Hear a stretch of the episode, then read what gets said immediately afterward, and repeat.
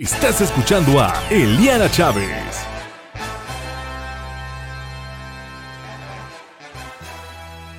Hola, ¿cómo estás? Mi nombre es Eliana Chávez y pues bienvenido a un podcast más. Espero que sea de tu agrado porque, pues, ¿qué crees?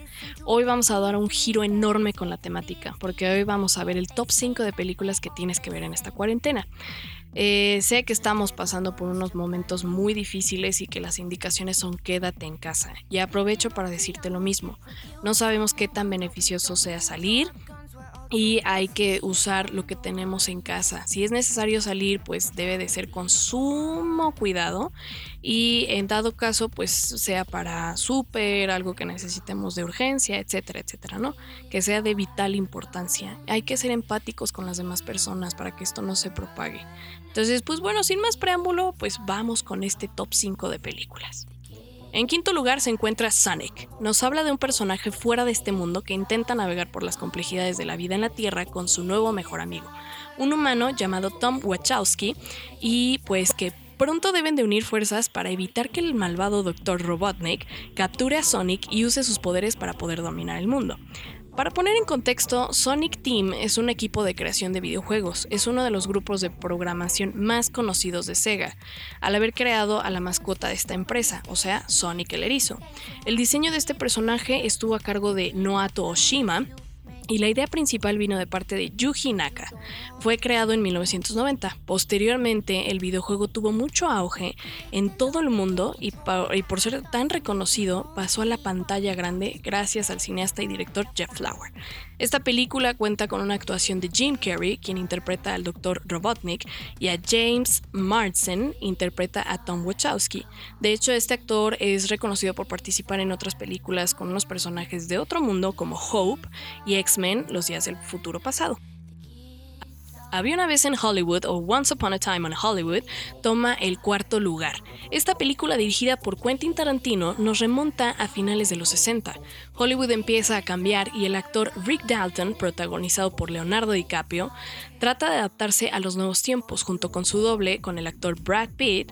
Ambos experimentan problemas para modificar sus hábitos. Al mismo tiempo, nace una relación entre Rick y la actriz Sharon Tate, que fue la víctima de la secta de Manson en la matanza de 1969. La historia original de este asesinato de Sharon Tate fue el 8 de agosto de 1969, y ese día sucedió la tragedia en su mansión en Bel Air, lujoso barrio obviamente de Beverly Hills en Los Ángeles, habitado por lo más granado de la meca del cine. Varios de sus amigos y amigas, quienes también eran actores, fueron invitados a jugar y pasar pues un rato con Sharon Tate y su esposo.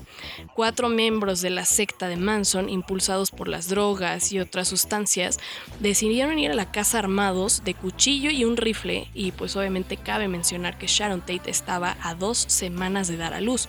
La pobre Sharon Tate pues recibió 16 puñaladas, pues falleció y esto fue una historia que quedó marcada en todas las noticias, en todos los lugares, pues fue muy escuchado.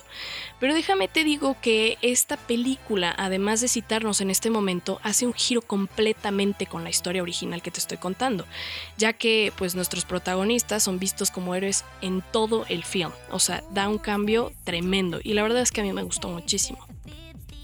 En tercer lugar se encuentra Onward. Es una película animada de fantasía urbana dirigida por Dan Scallon y producida por Disney y Pixar. Onward nos hace viajar a un mundo ambientado de fantasía suburbana. Dos hermanos elfos adolescentes, Ian con el doblaje de Tom Holland y Barley Lightfoot con la voz de Chris Pratt, conocido por la película de The Guardians of the Galaxy. Se embarcan en una aventura en la que se proponen descubrir si existe aún algo de magia en el mundo que les permitirá pasar por última vez con su padre un día maravilloso, que falleció cuando eran muy muy pequeños como para poder recordarlo más allá de la estructura narrativa, nos hace tocar nuestros corazones, nos, hace tener empatía y saber valorar todo aquello que tenemos, porque no sabemos si el día de mañana no estará nuestra familia o nuestros amigos. Algo interesante de este film es que el director Dan Scallon, también conocido por dirigir Monsters University, comenta en muchas entrevistas que la película Onward fue basada en su vida perdieron a su padre cuando eran muy pequeños, tienen pocos recuerdos de él y decidieron revivirlo con esta película, ya que la magia del cine puede revivir momentos o cosas que en la realidad no está permitido. Así que plasmaron su historia para hacer concientizar a aquellos espectadores la importancia de nuestros seres queridos. Dan Scallon nos da un mensaje muy importante y cito textual. Espero que la gente llame a esa persona especial al terminar la película, si sigue aquí y que le dé las gracias. Y también espero que nos motive a ser igualmente especiales para otras personas. En segundo lugar nos encontramos con la película Jojo Rabbit, dirigida por Taika Waititi, quien se destacó por interpretar a Dolph Hitler en esta. Jojo Rabbit es un film que habla acerca de la Segunda Guerra Mundial. Un niño que pertenece a las juventudes hitlerianas descubre que su madre está ocultando en el ático de su casa a una niña judía. La concepción del mundo que tiene este pequeño y su amigo imaginario Hitler cambia por completo con la irrupción en sus vidas de la joven hebrea. Jojo Rabbit está basada en el libro del cielo enjaulado de Christine Lewins, Taika se inspiró en este para crear la trama de la historia y la película fue rodada en República Checa para poder plasmar la belleza de los paisajes y con esto podemos entender la fotografía tan peculiar.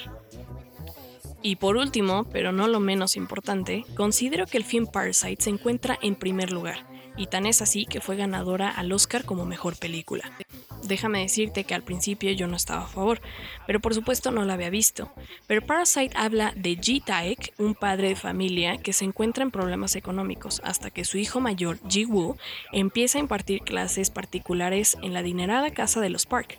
Pero con el tiempo, poco a poco toda la familia empieza a trabajar para los Park y los lleva a descubrir algo inesperado que cambiará sus vidas.